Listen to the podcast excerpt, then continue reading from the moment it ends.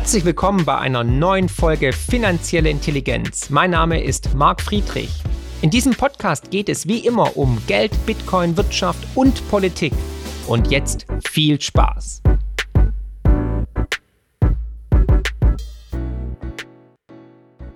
So, und ihr merkt schon, der Auftritt, den ich hier habe, der unterscheidet sich ein bisschen von den anderen Rednern. Ihr habt es gehört, mein Name ist Ludger, Ludger Kusenberg alias Ludger K. Ich bin äh, ja, Kabarettist, Stand-Up-Comedian, je nachdem, wie ihr es haben wollt. Und meine Aufgabe ist es jetzt eine Dreiviertelstunde mit euch, mal so ein bisschen den Irrsinn aktuell und vor allem den Irrsinn der letzten drei Jahre mal durch den Kakao zu ziehen. Habt ihr Lust auf sowas? Wollen wir es mal miteinander versuchen? Okay. Und dieses Line-up ist natürlich einfach ganz großartig. Ich bin stolz dabei zu sein. Und äh, ja, wir haben natürlich auch schon festgestellt, der Marc hat es gestern Abend angedeutet, glücklicherweise müssen wir hier keine Angst haben vor Gedankenaustausch. Wir sind unter uns. Ich darf an dieser Stelle auch nochmal verifizieren, hier in der Manufaktur gestern und heute sind ausschließlich Maßnahmenverweigerer, Klimaleugner und Reichsbürger. Herzlich willkommen. Ja.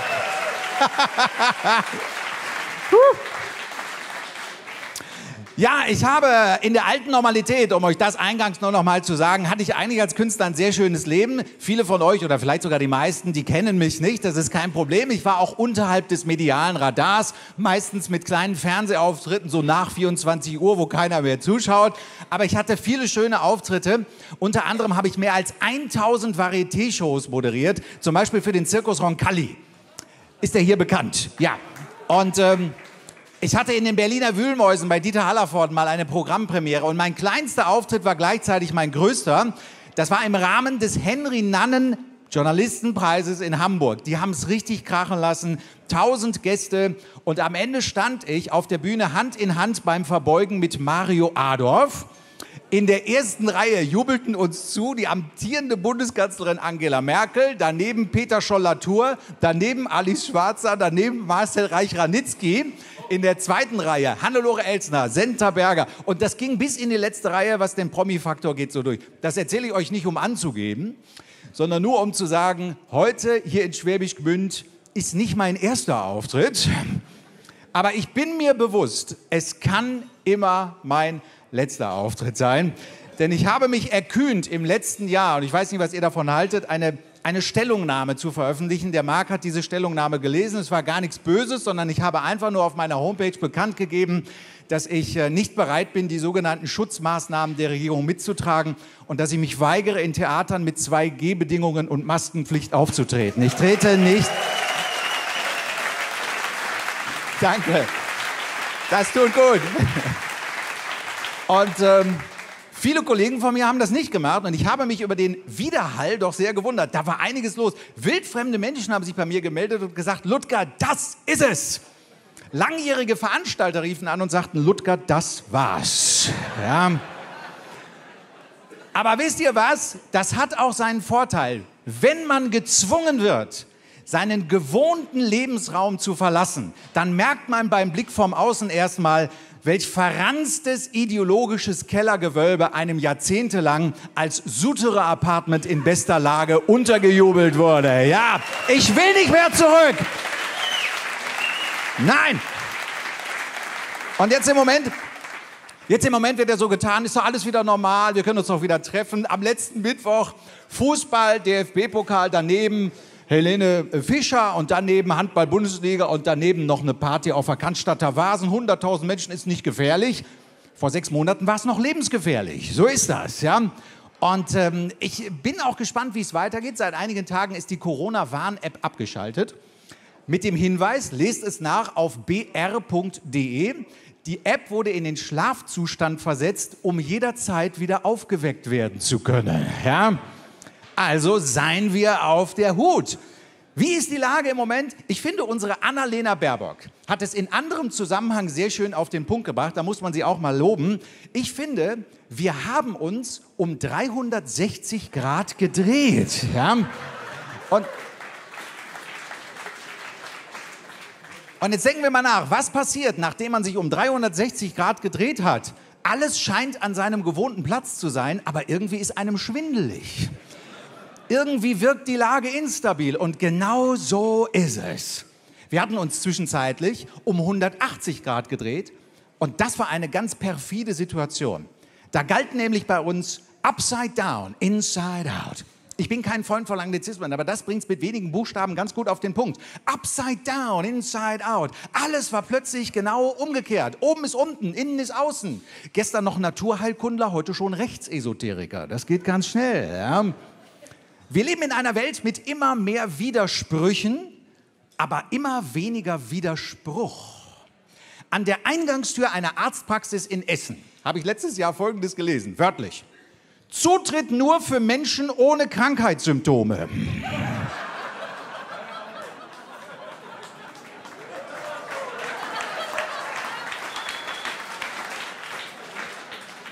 In einer Arztpraxis.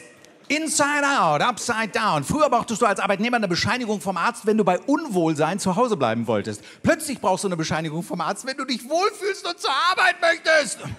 So war das. Herr Direktor, draußen steht Ihre Versandleiterin, die ist kerngesund und will arbeiten. Was ist die? Gesund? Na, das glaube ich nicht. Ich verlange ein Attest. Utopie? Nein, Realität. Inside out, upside down.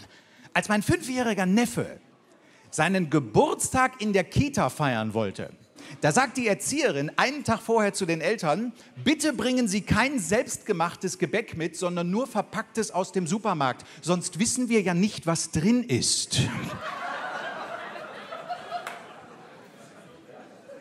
So werden unsere Kinder heute groß. Natur ist schlecht, Chemie ist gut, rausgehen gefährlich, zu Hause hocken vernünftig. Tatenlosigkeit ist Engagement, Denunziantentum ist Zivilcourage, Geselligkeit ist Egoismus, Verwandtenbesuche im Altersheim sind verantwortungslos. Jawohl, das Panoptikum der Paradoxien braucht erneuerbare Energien. Ja!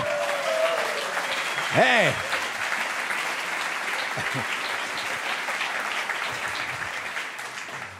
Apropos erneuerbare Energien, ich war heute bei Fritz Fahrenhold dabei bei seinem Vortrag. Ich weiß nicht, ob ihr auch dabei seid. Das war ein klasse Vortrag, oder? Also ich fand den super. Und, ähm, und wie er da die Grünen gebasht hat, das hat mich fast sexuell in Wallung gebracht. Da muss ich ehrlich sagen. Ja? Nirgendwo sonst, ich sage es gerne nochmal, sind die Paradoxien derart frappant wie beim Thema Weltrettung. Überlegen wir mal. Junge Menschen kleben sich mit Montagepatex an Autobahnzufahrten fest für stundenlange Sitzblockaden und fühlen sich dabei als Teil einer Bewegung. Großflächige Baumrodungen für Krafträder im Wald dienen dem Naturschutz. Und Sebastian Vettel, Klammer auf, ich habe es mir nicht ausgedacht. Klammer zu. Formel 1-Fahrer Sebastian Vettel appelliert auf RTL an die Deutschen, wir mögen doch bitte für die Umwelt überflüssige Autofahrten vermeiden. Ja.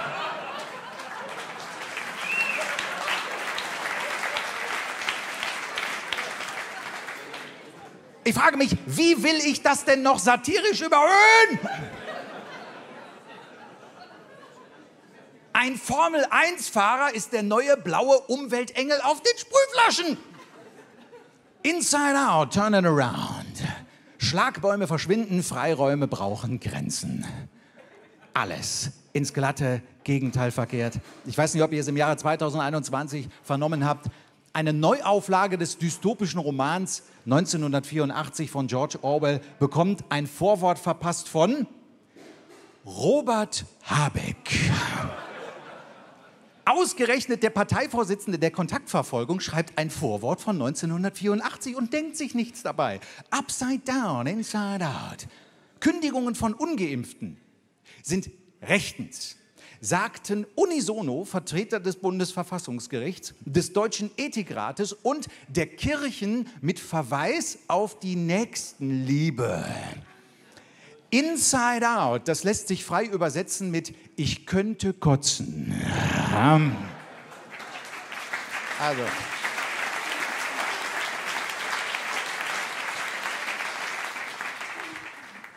In den letzten drei Jahren habe ich mich oft gefragt, wo sind eigentlich die deutschen Künstler? Wo ist ihre Stimme? Also ich rede jetzt nicht von den kleinen Künstlern, so, so Typen wie, wie ich bin, sondern von unseren Superstars. Ein paar haben wir ja. Wo war Herbert Grönemeyer? Hm? Wann hat Wolfgang Niedecken von BAP zuletzt etwas wirklich Systemkritisches gesagt? Verdammt lang her. Was ist... Was ist mit Campino von den Toten Hosen? Die Toten Hosen werden uns ja immer noch als Vorzeigerebellen untergejubelt. Das sind keine Rebellen. Das ist nicht mal Punkmusik. Hört euch das mal an. An Tagen wie diesen wünscht man sich Unendlichkeit. Das ist Schlager in härtester Form. Da hätte Dieter Thomas Heck in den 70ern gesagt, so ein seichtes Zeug kommt mir nicht in die ZDF-Hitparade. Ja.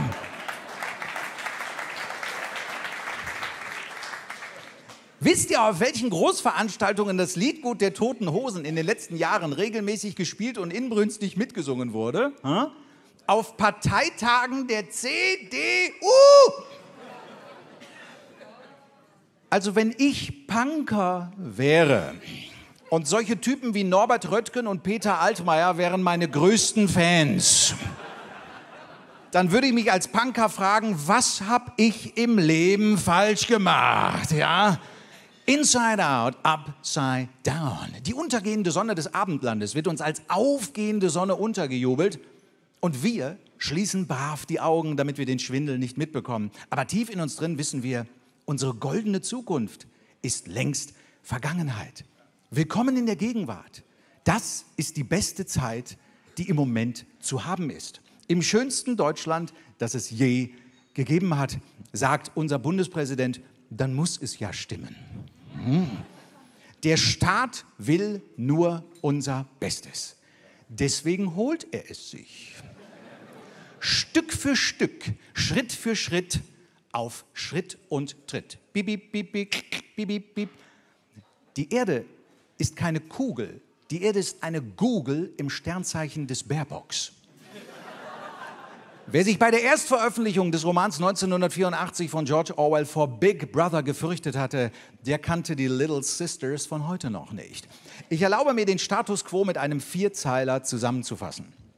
Oft beim Blick auf unser Dasein denke ich mir, das kann nicht wahr sein. Nie habe ich Freiheit so vermisst. Orwell war ein Optimist. Ja.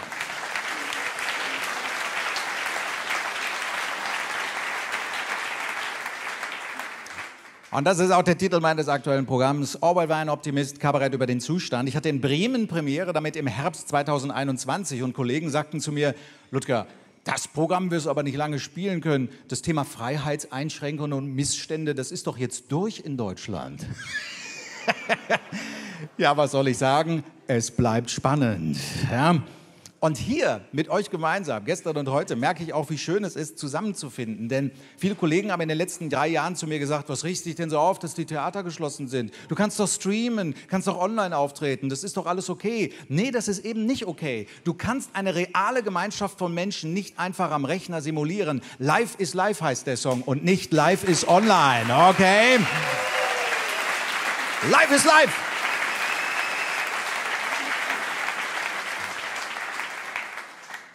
Teilweise kann man ja gar nicht glauben, was bis vor kurzem noch äh, der Stand der Dinge war. Also ich weiß noch, heute vor einem Jahr, da war ich ganz betrübt, saß ich zu Hause und da ist mir mal Folgendes aufgefallen. Ich denke, mein Gott, jetzt habe ich so lange keiner fremden Frau mehr die Hand geschüttelt, dass mich der Gedanke daran fast geil macht. Ja. Ich dachte, ja, vielleicht entsteht demnächst so eine ganz neue Domina-Szene. Ja. Na, Süßer, soll ich die auspeitschen? Nee, sag mir einfach guten Tag. Komm. Ja, ja du Drecksau, du. Ja. ja. Todesgefahr durch Händeschütteln. Die Menschen haben das geglaubt. Ja. Man kann es immer noch nicht fassen. Nein? Was war noch? Wir hatten zwei Jahre lang eine Maskenpflicht auf Mallorca am Ballermann. Also nicht nur in den Kneipen, da sowieso, sondern auch draußen, am Strand, Maskenpflicht. Wisst ihr, wer mir leid getan hat in den letzten beiden Jahren? Diese armen deutschen FKK-Touristen.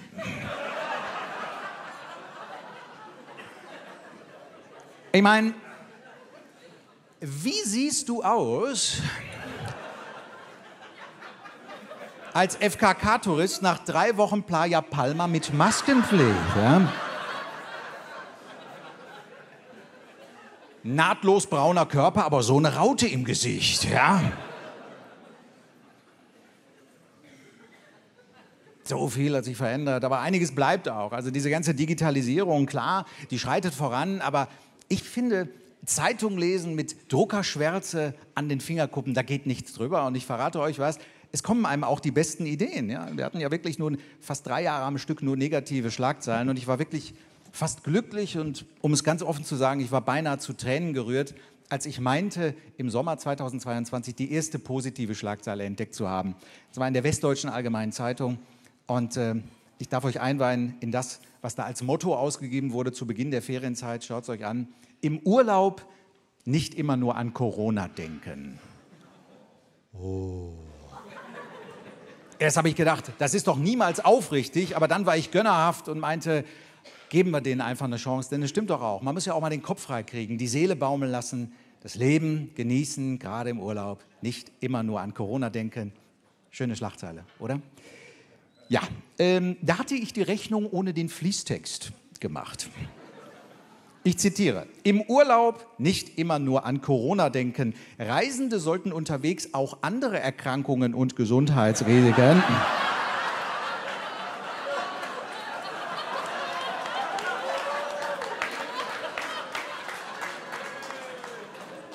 Nicht außer Acht lassen. Ja?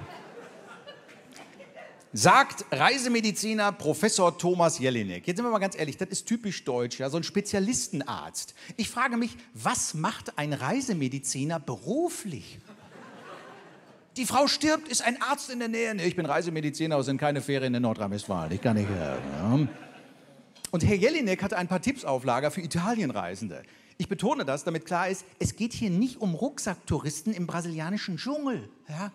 Italienreisende sollten neben der obligatorischen Corona-Impfung auch noch nachdenken über eine FSME-Impfung und eine Impfung gegen Hepatitis A. Darüber hinaus als Reisender immer dabei haben einen guten Sonnenschutz, ein starkes Mückenmittel und ein Präparat gegen Reisedurchfall. Wie romantisch, ja. Deutsche Pärchen sind die einzigen weltweit, die auf den To-Do-Zettel bei der Planung der Hochzeitsreise in die Toskana Reisedurchfallmittel auch noch aufschreiben. Ja? Und äh, auf jeden Fall in der Apotheke dabei haben, laut Herrn Jelinek, ein Fieberthermometer, Desinfektionsspray, ein handliches Wundspray und ausreichend Verbandsmaterial. ja, liebe Leute, wenn wir das beherzigen, dann steht einem unbeschwerten Italienurlaub mit Dolce Vita nichts mehr im Wege. Wisst ihr was? Eine Gesellschaft mit solch einem Gesundheitsverständnis ist krank geworden. Wir sind krank in der Birne. Wir sind krank. Upside down, inside out. Aber sind wir ganz ehrlich, dieses paradoxe Gesundheitsverständnis, wir wollen fair bleiben, gibt es nicht erst seit Corona. Das hat sich in den letzten zehn Jahren immer weiter angedeutet. Ja, ich hatte kurz vor Corona ein bewegendes Erlebnis. Die gleichaltrigen Kerle hier im Saal werden das kennen. Das ist ein besonderer Moment im Leben eines Mannes. Ich habe meine erste Apothekenumschau in die Hand gedrückt bekommen. Ja. Da ist mein ganzes Leben im Zeitraffer an mir vorbeigezogen. Ja. Du gehst rein, willst dir wie immer ein Päckchen Kinder M Eukal mit Himbeergeschmack kaufen und gehst mit der Apothekenumschau wieder raus. Dann fragst du dich, was wollte ich noch machen im Leben? Ich habe da mal durchgeblättert und ich sage euch eins. Ich bin fest davon überzeugt, es gibt Menschen, die haben Krankheiten, die sie niemals bekommen hätten, wenn sie nicht von der Apothekenumschau davor gewarnt worden wären. Ja, das ist so. Ja. Und deswegen habe ich ein Gesundheitsmotto jetzt neu in den letzten drei Jahren entwickelt. Wisst ihr, was ich mache für meine Gesundheitsvorsorge? Gar nichts. Ich gehe nicht mehr zum Check-up, nicht zu Blutuntersuchungen, erst recht nicht zur Darmspiegelung. Ich mache einfach nichts. Ich versuche glücklich zu sein im Leben und lasse das einfach sein. hey! Hier bekommt man Applaus. Neulich in Hannover habe ich dasselbe gesagt. Oh Gottes Willen, ja, furchtbar. Ja. Aber es ist wirklich so, man muss sich so seine richtigen Vorbilder suchen. Ja. Ich sehe immer mehr Mitte 20-jährige Hochleistungssportler, die auf dem Spielfeld zusammenklappen. Aber Keith Richards von den Rolling Stones lebt immer noch. Ja. Es gab vor einigen Jahren mal eine komplette Themenwoche in der ARD zum Thema Ernährung und Gesundheit, moderiert von Ranga Yogeshwar. Ist der hier auch bekannt, Ranga Yogeshwar? Also für die Älteren, der hieß früher mal Jean Pütz. Ja, hat sich umbenannt irgendwann, das geht ja heute ganz einfach alles. Ne? Und Herr Yogeshwar hatte mit seinen Experten ein paar Tipps auflage, ein paar, paar, Gesundheitstipps. Zum Beispiel, ja, im Sommer müssen Sie Wasser trinken, trinken, trinken, damit Sie nicht dehydrieren. 40 Liter am Tag, mindestens. Ja. Ein Experte meinte, wenn Sie Durst verspüren, dann ist es schon zu spät. Ja gut, dass man das mal weiß. Ja. Stell dir vor, du kommst in eine Kneipe, geht ein Typ rein und sagt, boah, bin Durst doch. Da weißt du genau, lange macht er es nicht mehr. Ja.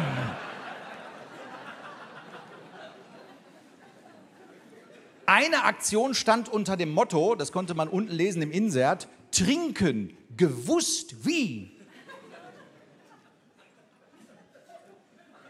Ey, trinken, das kann doch jeder. Ja. Ist es schon so weit gekommen, dass in deutschen Wohnzimmern verzweifelte Menschen mit einem Glas Wasser vorm Fernseher sitzen und denken so, und jetzt? Wir brauchen Anleitungen aus dem Fernsehen zum Trinken. Ja? Oder was nicht alles angeblich für schlimme orthopädische Schäden drohen durch das falsche Schuhwerk, vor allem beim Sport, vor allem bei Kindern. Ja, Vorsicht, liebe Eltern, ihr Kind wird ein Krüppel, wenn es die falschen Schuhe anzieht. Vorsicht, Eltern glauben sowas heutzutage. Meine Eltern haben das früher nicht geglaubt.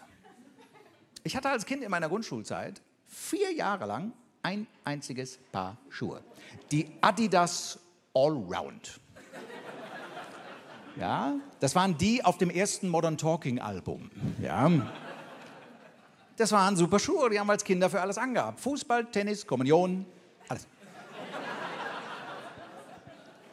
Meine Adidas Allround waren zwei Jahre zu groß, dann haben sie zwei Wochen gepasst. Da waren sie zwei Jahre zu klein. Ja. Und wir haben alle überlebt. Geh heute mal in ein Sportgeschäft. Ja? Ich war neulich bei Food Locker. Kennt ihr alle? Food Locker, szenische Schule für junge Leute. Ne? Und äh, da arbeitete so ein Hipster. Und als der mir in die Augen blickte, wurde mir sofort klar, ich bin heute sein erstes Opfer. Guten Tag, mein Herr, kann ich Ihnen helfen? Ich sage, ja, ich hätte gerne ein paar Laufschuhe. Laufschuhe? Ach, Sie meinen Running Shoes? Ich sage, ja genau, mir ist das deutsche Wort gerade nicht eingefallen. Ja.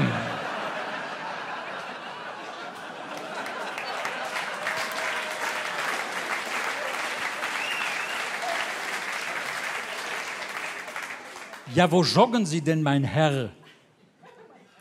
Ich sage, da kann ich dir genau sagen, du Vogel, draußen. Ja.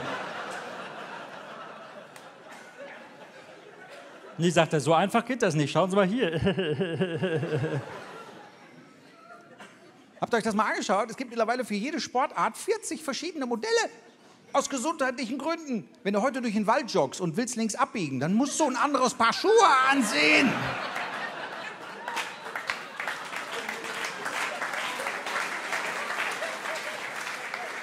Wir werden verarscht. Ja?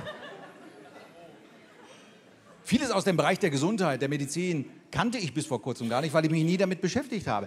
Ich habe mal jemanden kennengelernt, der hat sich mir gegenüber als Osteopath vorgestellt. Da habe ich mir erst mal erschreckt, Osteopath. Das klingt ein bisschen wie Psychopath. Mit einer speziellen Furcht vor Rumänen und Bulgaren.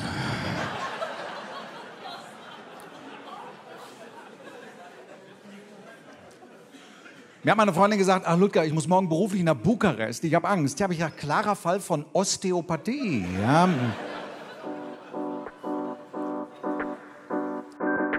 Finanzielle Intelligenz könnt ihr übrigens auch lesen und zwar in Buchform mit meinem neuesten Bestseller Die größte Chance aller Zeiten und natürlich unserem kostenlosen Newsletter mit spannenden Analysen und Prognosen zu Bitcoin, Gold und den Finanzmärkten. Einfach abonnieren unter friedrich-partner.de.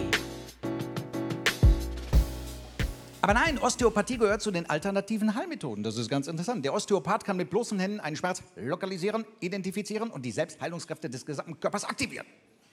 Keine Pille, keine Spritze, nix. Der nimmt nur die Pfoten.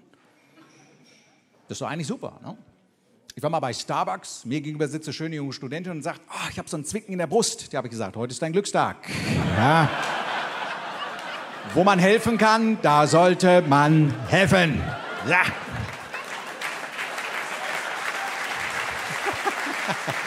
Hier kann man noch solche Gags machen. Also es ist, ist schön.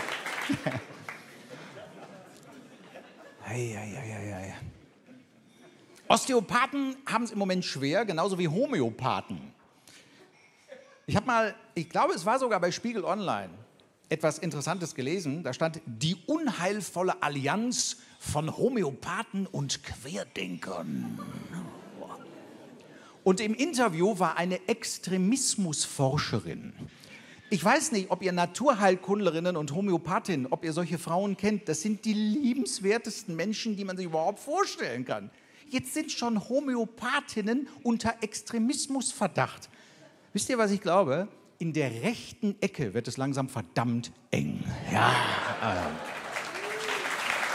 Verdammt eng. Ja. Ich bin übrigens noch ein bisschen länger hier in der Gegend. Ich fahre heute Abend nicht nach Hause, sondern ich wurde eingeladen, morgen von Freunden, die heute auch hier im Publikum sind. Und zwar, wo seid ihr? Die beiden? Hier, wunderbar, die drei. Ihr seid jetzt doch zu dritt. Von meinen Freunden aus Oberkochen wurde ich eingeladen zum ersten FC Heidenheim. Ja, ist der hier bekannt, der erste? Auch auf die Aussprache achten. Ich dachte immer, es heißt erster FC Heidenheim. Das stimmt aber nicht, das ist der erste FC Heidenheim. So heißt das, ja.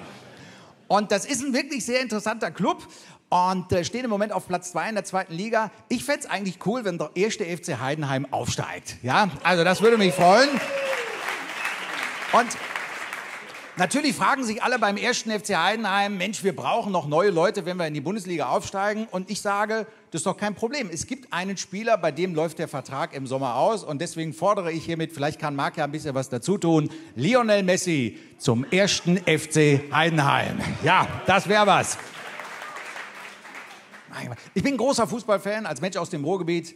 Da hast du gar keine Wahl, da liebst du einfach Fußball. Und ich muss euch auch zu meiner Schande eingestehen, dass ich diese Weltmeisterschaft geguckt habe. Ähm, ich habe sie nicht boykottiert. Ich war anfangs natürlich auch dagegen und dachte, nee, also dieses, dieses Bashing mache ich in der Form nicht mit. Und bei der Siegerehrung haben wir alle ein neues Wort gelernt. Bischt. Könnt ihr euch erinnern? Bischt.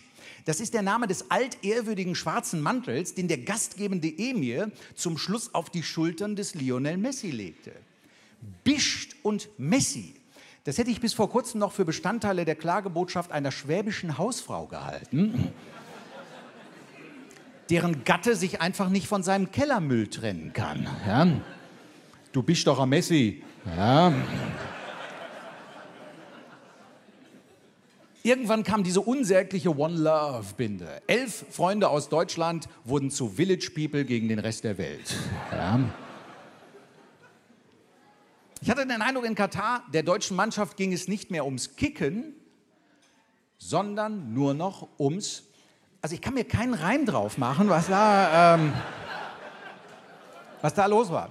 Ein ZDF-Journalist hat in Katar den WM-Botschafter von Katar zum Thema Homosexualität befragt. Vielleicht erinnern sich einige. Und dieser Botschafter des Landes Katar, wo die Scharia gilt, erdreistet sich zu sagen, Homosexualität ist für uns Muslime Sünde, deswegen müssen sich hier in Doha Homosexuelle an unsere Regeln halten. Riesen Tullus in Deutschland, weil das nicht liberal genug war. Ey, was hat das ZDF denn von diesem Gesprächspartner erwartet? Ein hochrangiger Botschafter sitzt in typischer Wüstenkluft vor Mikrofon und wird zum Thema Homosexualität befragt. Glaubt das ZDF wirklich, der Mann könne sagen, yes, uh, Qatar is hotspot for homosexuals from all over the world. Uh, we are looking forward to our very first Christopher Street Day here in Doha. Uh, each of the new stadiums has a huge butt fucking room. Uh, You see, LGBTQ is very important here in Qatar, especially for me as a woman. Balla, balla. Also, das folgende mag hart klingen und ich habe wirklich ein Heimatbewusstsein, darf aber trotzdem sagen, wenn es auf der Welt ein Land gibt, dass es sich nicht erlauben kann, andere Länder ideologisch Maß zu regeln, dann ist es Deutschland. Ja? Und das haben wir nicht bedacht. Das haben wir nicht bedacht. Naja gut. Katar war aus sportlichen Gründen relativ früh deutschenfrei. Ähm, aber umso mehr habe ich mich gefreut über die grandiosen Viertelfinalsiege von Marokko und Kroatien, denn dadurch waren die Hubkonzerte in Deutschland bis zum Finalwochenende gesichert. Dann war ich froh, weil ich nämlich wusste, Kroaten wie Marokkaner lassen sich von deutschen Klimaklebern auf der Autobahn nicht beeindrucken, die fahren drüber. Ja. ja. Obwohl ich Fußballfan bin, bin ich mir nicht so sicher, ob sowas unbedingt im öffentlich-rechtlichen Fernsehen übertragen werden muss. Das kann der freie Markt regeln. Ich war lange Zeit auch ein Befürworter des öffentlich-rechtlichen Systems. Bitte nicht schockiert sein. Ich bin es fast immer noch in der Theorie, weil ich mir denke, ein Rundfunkmediensystem, das von uns allen mitgetragen wird und aus Fernsehsendern besteht, die fair, objektiv und, ähm, und ausgewogen berichten, das ist in der Theorie gut. Aber in der Praxis ist es verbesserungswürdig. Ich habe den Eindruck, bei ZDF und ARD fließt zu viel Geld für zu viel Scheiße. Ja, ja Gesinnungsapplaus. Ja. Denken wir allein mal an dieses völlig überkandidelte Korrespondentennetz von ARD und ZDF. Das braucht in dieser Form kein Mensch. Wenn bei so einer Live-Schalte ins Krisengebiet wenigstens der ARD-Reporter direkt von der Front berichten würde, okay, nackt im Partisanengraben liegend mit einem blutigen Messer am Hals, das würde ich mir angucken. Da würde ich wissen wollen, wie die Schalte ausgeht und wann. Ja.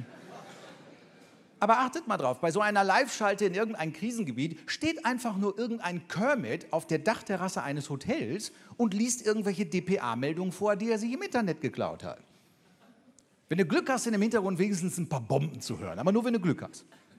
Meistens klappt nicht mal das. Mein Beispiel. Es gab vor einigen Jahren einen Unfall am Flughafen Mumbai. Also Bombay. Ne? Mumbai und Bombay ist dieselbe Stadt. Wissen viele gar nicht. Ich bin fest davon überzeugt, viele Journalisten wussten das damals auch nicht und waren ganz verwirrt. Wie? Katastrophe in Mumbai? Ich habe gerade dieselbe Meldung aus Bombay. Ja. Katastrophe in Mumbai. Und was sehe ich im deutschen Fernsehen? Meine Damen und Herren, wir schalten jetzt live zu unserem Korrespondenten nach Singapur. Was ist denn los bei euch da unten? Ja, aus deutscher Sicht sind solche Städte natürlich allesamt da unten. Ja.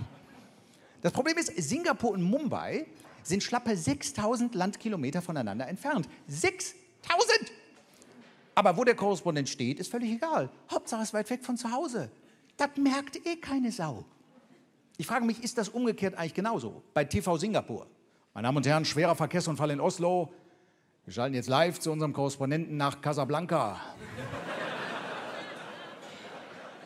Was ist denn los bei euch da oben? Ja, und dann, und dann steht deren Kermit in Casablanca im Kreisverkehr und sagt, ja, ich habe mit ein paar Leuten gesprochen, hier hat keiner was gesehen. Ja. Oh,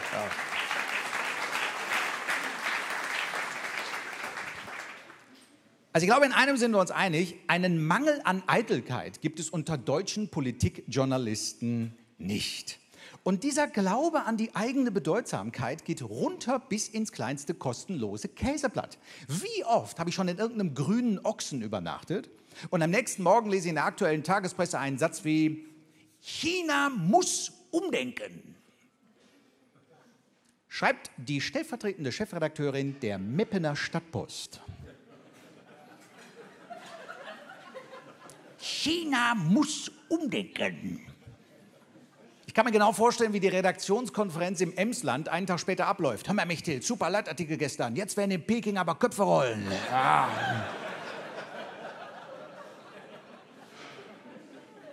Oder so nicht, Herr Putin.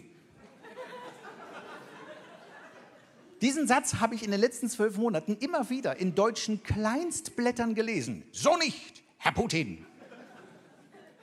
An welchen Wirkungsradius ihrer Arbeit glauben deutsche Lokaljournalisten? Ja? Gut, vielleicht bin ich auch der Blöde. Ne? Vielleicht geht ja am nächsten Morgen der persönliche Adjutant von Wladimir Putin ganz bedröppelt durch die Kremlgänge, klopft bei seinem Chef an und sagt, äh, Herr Präsident, hier ist der aktuelle Pressespiegel. Ich möchte Sie nicht beunruhigen, aber der Pfeddersheimer Bote ist sauer. Vielleicht. Äh,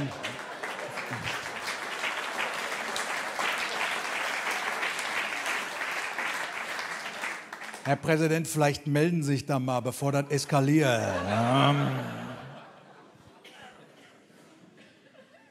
Ich habe schon oft überlegt, ob ich da nicht mal anrufe beim Pfeddersheimer Boten. Nein? Über so einen Proxy-Server, wo im Display des Empfängers eine Moskauer Nummer angezeigt wird. Ja? Hallo, hier ist Putin. Ja, ich habe Ihren Leitartikel über mich gelesen und wollte nur einen sicheren Nachhauseweg wünschen. Ja.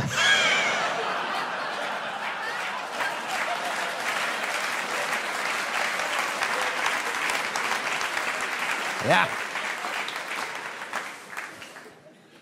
Es gibt übrigens ein Genre, da ist Deutschland weltweit führend. So eine gewisse Hegemonialstellung müssen wir uns ja auch mal bewahren. Es gibt eine Sache, die können wir, das ist folgendes Genre. Die Enthüllungsdoku, in welcher Sachen enthüllt werden, die eh schon jeder weiß. Das können wir. Der NDR kann das ganz besonders. Es gab vor einigen Jahren die Kick-Story. Kennt ihr alle? Kick Textildiscount. Und äh, da wurden Reporter um den ganzen Erdball geschickt. Am Ende der Kick-Story, nach 90 Minuten, investigativen Journalismus, kommt raus. Haltet euch fest. Kick lässt seine Textilien zu Billiglöhnen in Fernost produzieren. Ja. Ich frage mich, sitzen da wirklich Menschen vom Fernseher und denken, was? Meine Jeans für 1,99 wurde gar nicht in Bergisch Gladbach mit Nadel und Faden zusammengenäht. Ja. Das ist ja ungeheuerlich. Ja. Ganz schlimm sind auch diese zahlreichen Experten. Ne? Jede Fernsehsendung hat irgendwo einen Experten.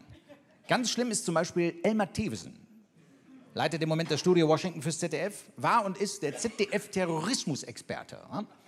Und seine Aufgabe ist es, die Geschehnisse nach einem Anschlag richtig einzuordnen. Achtet mal drauf, der Mann leidet unter akuter Relativitis. Nach dem Anschlag am Berliner Breitscheidplatz vor einigen Jahren meinte Elmar Thewsen im Heute-Journal allen Ernstes, ja, wir müssen das richtig einordnen für die Menschen. Es ist wahrscheinlicher, an einem Schluck aufzusterben, als bei einem Terroranschlag. Oh, vielen Dank für die Info. Das wird den Hinterbliebenen der Opfer viel Kraft und Trost spenden. Fuck you. Ja? Solche Schwätzer wie Elmar Thewesen hätte man im alten Frankreich auf eine Guillotine gelegt und gesagt, keine Bange, was jetzt kommt, ist gut gegen Schluckau. Ja.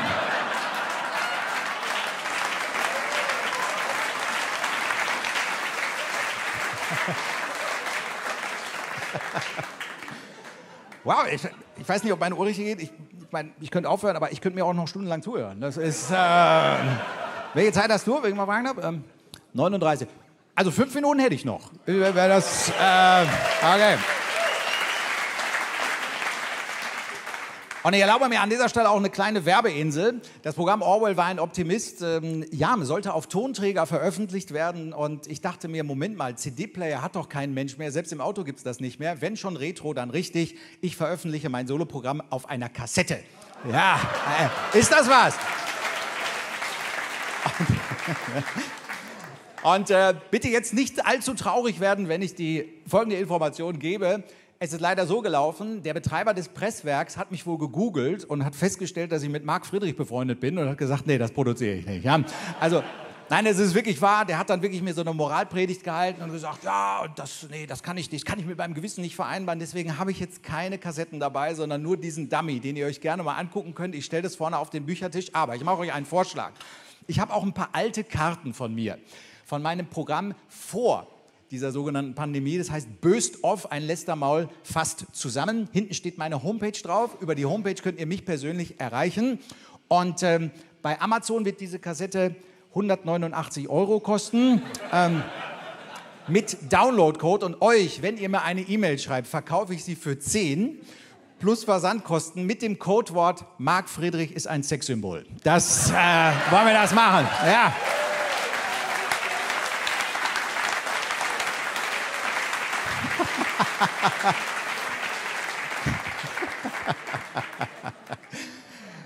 Wir wollen ein bisschen versöhnlich enden. Das ist mein Vorschlag, denn ähm, ich äh, stelle fest, dass ähm, mein Verhältnis zu meiner Mutter sich gebessert hat während der Corona-Zeit. Das ist wirklich so. Meine Mutter hatte immer Schwierigkeiten damit, anderen Leuten zu erzählen, was ich beruflich mache. Die hat sich so ein bisschen geschämt. Mein Gott, dafür hatte der Junge doch nicht studiert. Witzeerzähler, um Gottes Willen, ja.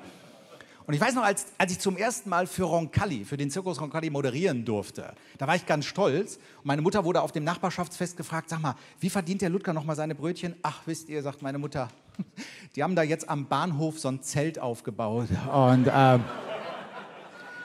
da kriegt der Junge jetzt was zu essen, jeden Tag. Ja.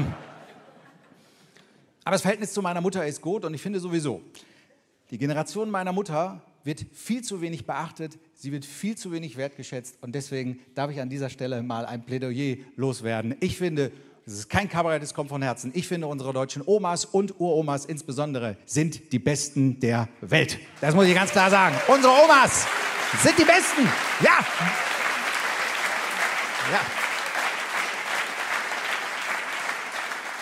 Ja, und diese Grand Dames unserer Republik werden auch gerne unterschätzt. Achtet mal drauf bei eurem nächsten Shoppinganfall irgendwo in der Innenstadt. Diese älteren Damen, die tun immer so ein bisschen tüdelig und haben es in Wahrheit faustdick hinter den Ohren. Es ist euch doch auch schon mal aufgefallen, dass die sich alle untereinander kennen? Wenn so eine Oma aus Tuttlingen nach Bad Lippspringe fährt, trifft am Bahnhof eine andere Oma, die kennen sich. Zufall? Nee, das ist ein Netzwerk. Da kann Facebook aber einpacken. Ja? Und die sehen auch alles, diese Frauen. Die haben alles im Blick. Einige von denen hängen 24 Stunden am Tag am Fensterbrett und beobachten die Straße. Ich nenne das Google Street View Classic.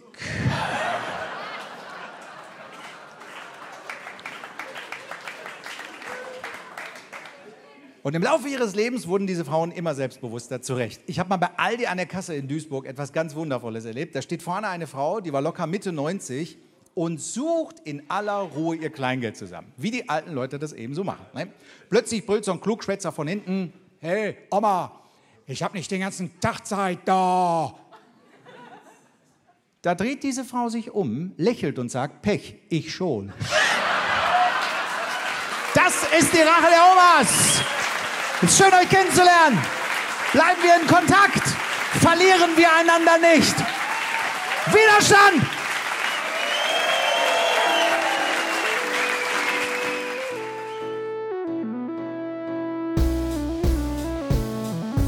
Wow, was für ein Podcast.